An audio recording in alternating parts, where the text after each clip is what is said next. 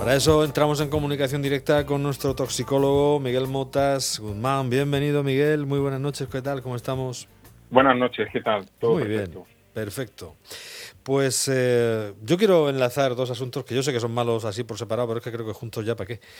Y, en fin, eh, tenemos por aquí algunos datos que yo creo que son interesantes, eh, que es interesante que comentemos y son interesantes para la audiencia.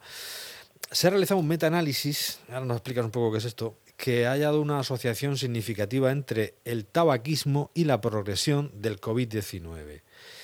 Eh, ¿De qué estamos hablando? A ver, cuéntanos. Bueno, vamos a empezar por, por el principio, como decía aquel. Sí, por la punta. sí. eso es. Un metaanálisis al final son herramientas estadísticas que se utilizan para sintetizar datos de una colección de estudios. Es decir, en realidad estos autores no han hecho ningún estudio que relacione el COVID-19 con el tabaquismo, pero lo que sí han hecho es buscar en la literatura científica todo aquel artículo publicado que tenga referencia a, este tema, ¿no?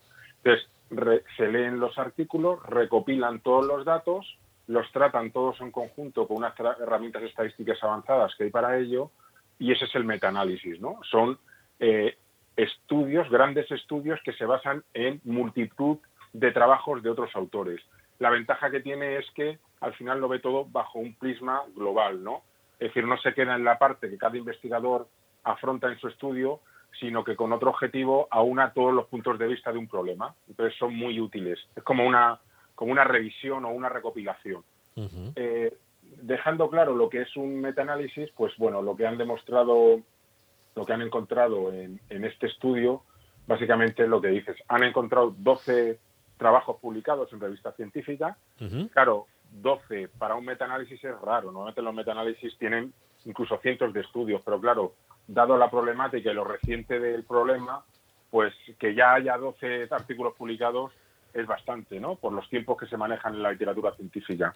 Entonces, a raíz de aquí, pues, ah, como bien dices, han demostrado efectivamente que los fumadores, y parece que tiene lógica, digamos, el COVID-19, eh, para entenderlo, está como Pedro por su casa, es decir, ya tiene un terreno dañado, todo ese tejido pulmonar, y de esa manera lo que se incrementa es el riesgo de contraer el COVID, pero si lo contraes, la evolución es peor, es decir, te va a afectar más que a una persona que no haya fumado, precisamente por toda, todos esos antecedentes, también en, los que tienen enfermedades eh, pulmonares obstructivas crónicas, que va también muy ligado al consumo de tabaco, pues bueno, es fácil inferir que, ese tejido pulmonar dañado eh, va a ser muchísimo más sensible a los efectos que pueda tener el COVID.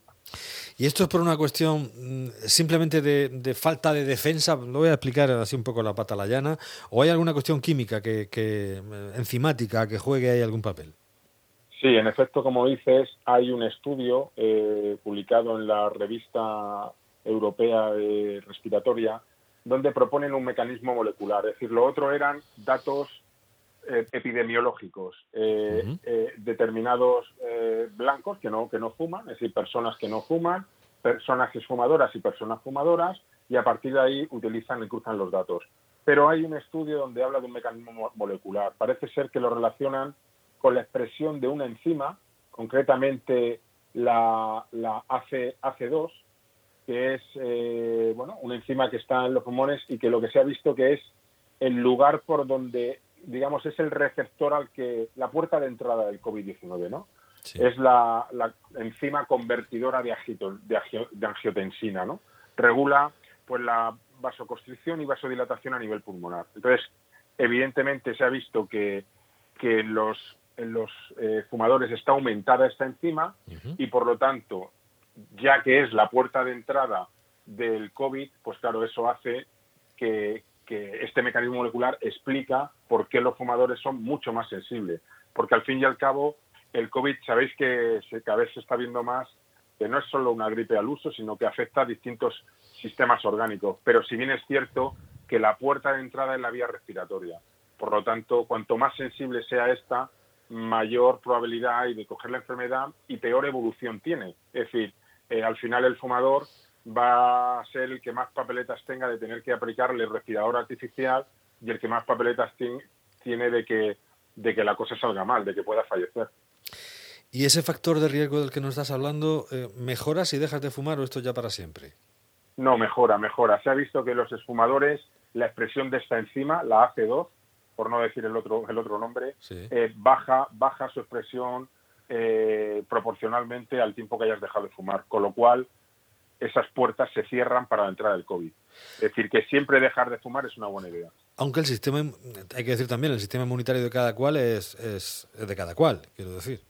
Claro, aquí al final eh, son distintas variables de una misma ecuación. Según las variables que despejemos, pues cada vez la probabilidad es menor, ¿no? Pero hay un factor que es lo que se llama en medicina la idiosincrasia individual, que es evidentemente el acervo genético que uno tenga, la cantidad de defensas que tenga, juega un papel importante en la defensa, ¿no? Pero bueno, al final son papeletas. Y si eres fumador, tienes muchas papeletas. Eh, si tienes una enfermedad obstructiva crónica, tienes más papeletas. Eh, cuanto más tiempo hace que fumas, tu sistema, tu árbol respiratorio está más degradado, con lo cual esto también es un factor. Y bueno, al final todo eso suma. Ya. Estamos hablando de vía aérea siempre, ¿no? De, contagio por vía aérea y de esos problemas derivados también de, los daños que se van provocando en, eh, por ese sentido, ¿no? Hablábamos antes de, los bronquios eh, y, hablar también de... no, sé si hablamos solo de virus o también podemos hablar de bacterias en este caso.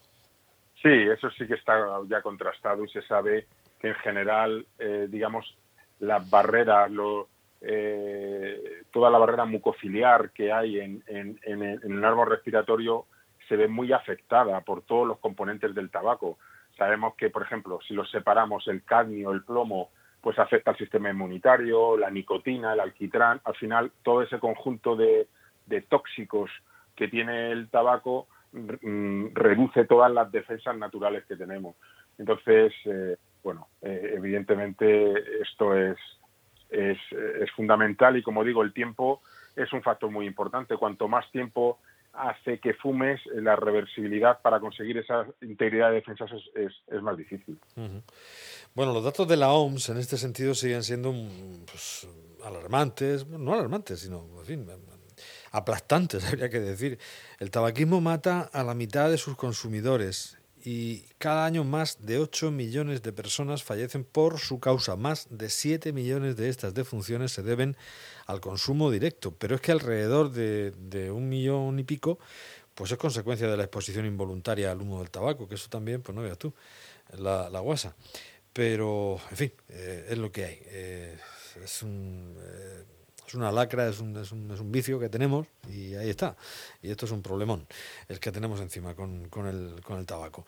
En cualquier caso, sabemos que de alguna forma pues hay una asociación muy significativa entre ese consumo de, de tabaco, el tabaquismo y la progresión de este COVID-19 que puede parecer una cuestión de perogrullo, pero como hemos dicho, estamos hablando ya de estadística y estamos hablando de, también de, estudios concretos que nos hacen, eh, en fin, pues eh, que tengamos todavía más cuidado, ¿no? Y más en esta época cuando está el, este virus por ahí suelto, pues que sepamos que los fumadores eh, tienen o tenemos más posibilidades de, de, contraer la enfermedad y que se manifieste de una manera más grave todavía. Con lo cual, pues no la verdad que no es plato de gusto.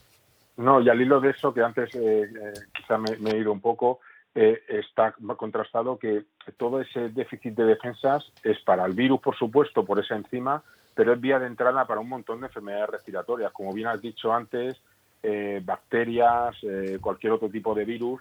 Es decir, que al final cualquier microorganismo, cualquier agresión que, que llegue tiene más facilidad porque ya ese tejido está dañado. Entonces, las defensas son menores y estoy refiriéndome incluso a las partículas de contaminación atmosférica que tengamos en las ciudades. Esa contaminación va a tener un peor efecto en fumadores, puesto que hay menor capacidad tamponadora por parte del árbol respiratorio porque ya está dañado per se por el hecho de fumar. Bueno, pues eh, ahí lo dejamos, ahí lo dejamos. De todas maneras, lo tenemos esto por todos lados, que ya lo hemos comentado alguna vez. Hablaremos de plaguicidas, si no surge nada más más importante y, de, que son también altamente peligrosos. Bueno, ahora por lo menos estamos lavándolo todo a mogollón eh, por esto del virus, las cosas que compramos, eh, verduras, frutas y todo esto. Pero es que tendríamos que hacerlo siempre porque todo eso está ahí. Eh, para prevenir el, COVID, pero para prevenir también cualquier otra, otra historia.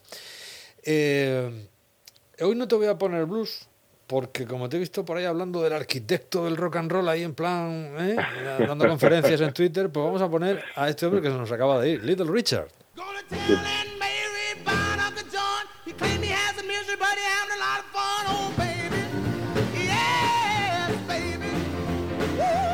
Homosexual, millonario y revolucionario del rock and roll, que terminó un poco condenado precisamente por esa homosexualidad de la que hablábamos. El padrino del glam, que le han llamado algunos, y fue uno de los grandes pioneros del rock and roll. Fallecía a los 87 años. A ti te gusta este, ¿no? Bueno, antes del blues, la pasión mía fue el rock and roll y, es indescriptible. La, la, fuerza de este hombre es increíble. Un mm. artista en toda su dimensión. Sí, señor. Pues con con otros como Chuck Berry o como Jerry Lee Lewis o Bob Disley, eran los que montaron el chiringuito que hasta hoy, hasta hoy nos dura, afortunadamente. Bueno, llevan muy buena progresión, del rock and roll al blues, ya, enseguida llegarás al jazz, ya verás. Sí, pasé por el soul y el jazz hago mis pinitos. Eh, luego ya nos pasamos, ya cuando, cuando estamos ya más ancianos, a la clásica directamente, eso ya va, va, en progresión esto. Motar, muchísimas gracias, un fuerte abrazo, que vaya bien, nos quedamos con Little Richard. Un, saludo. Gracias a vosotros, un abrazo. Hasta la próxima semana. Long Talk Sally, así llegamos hasta el boletín de las 10.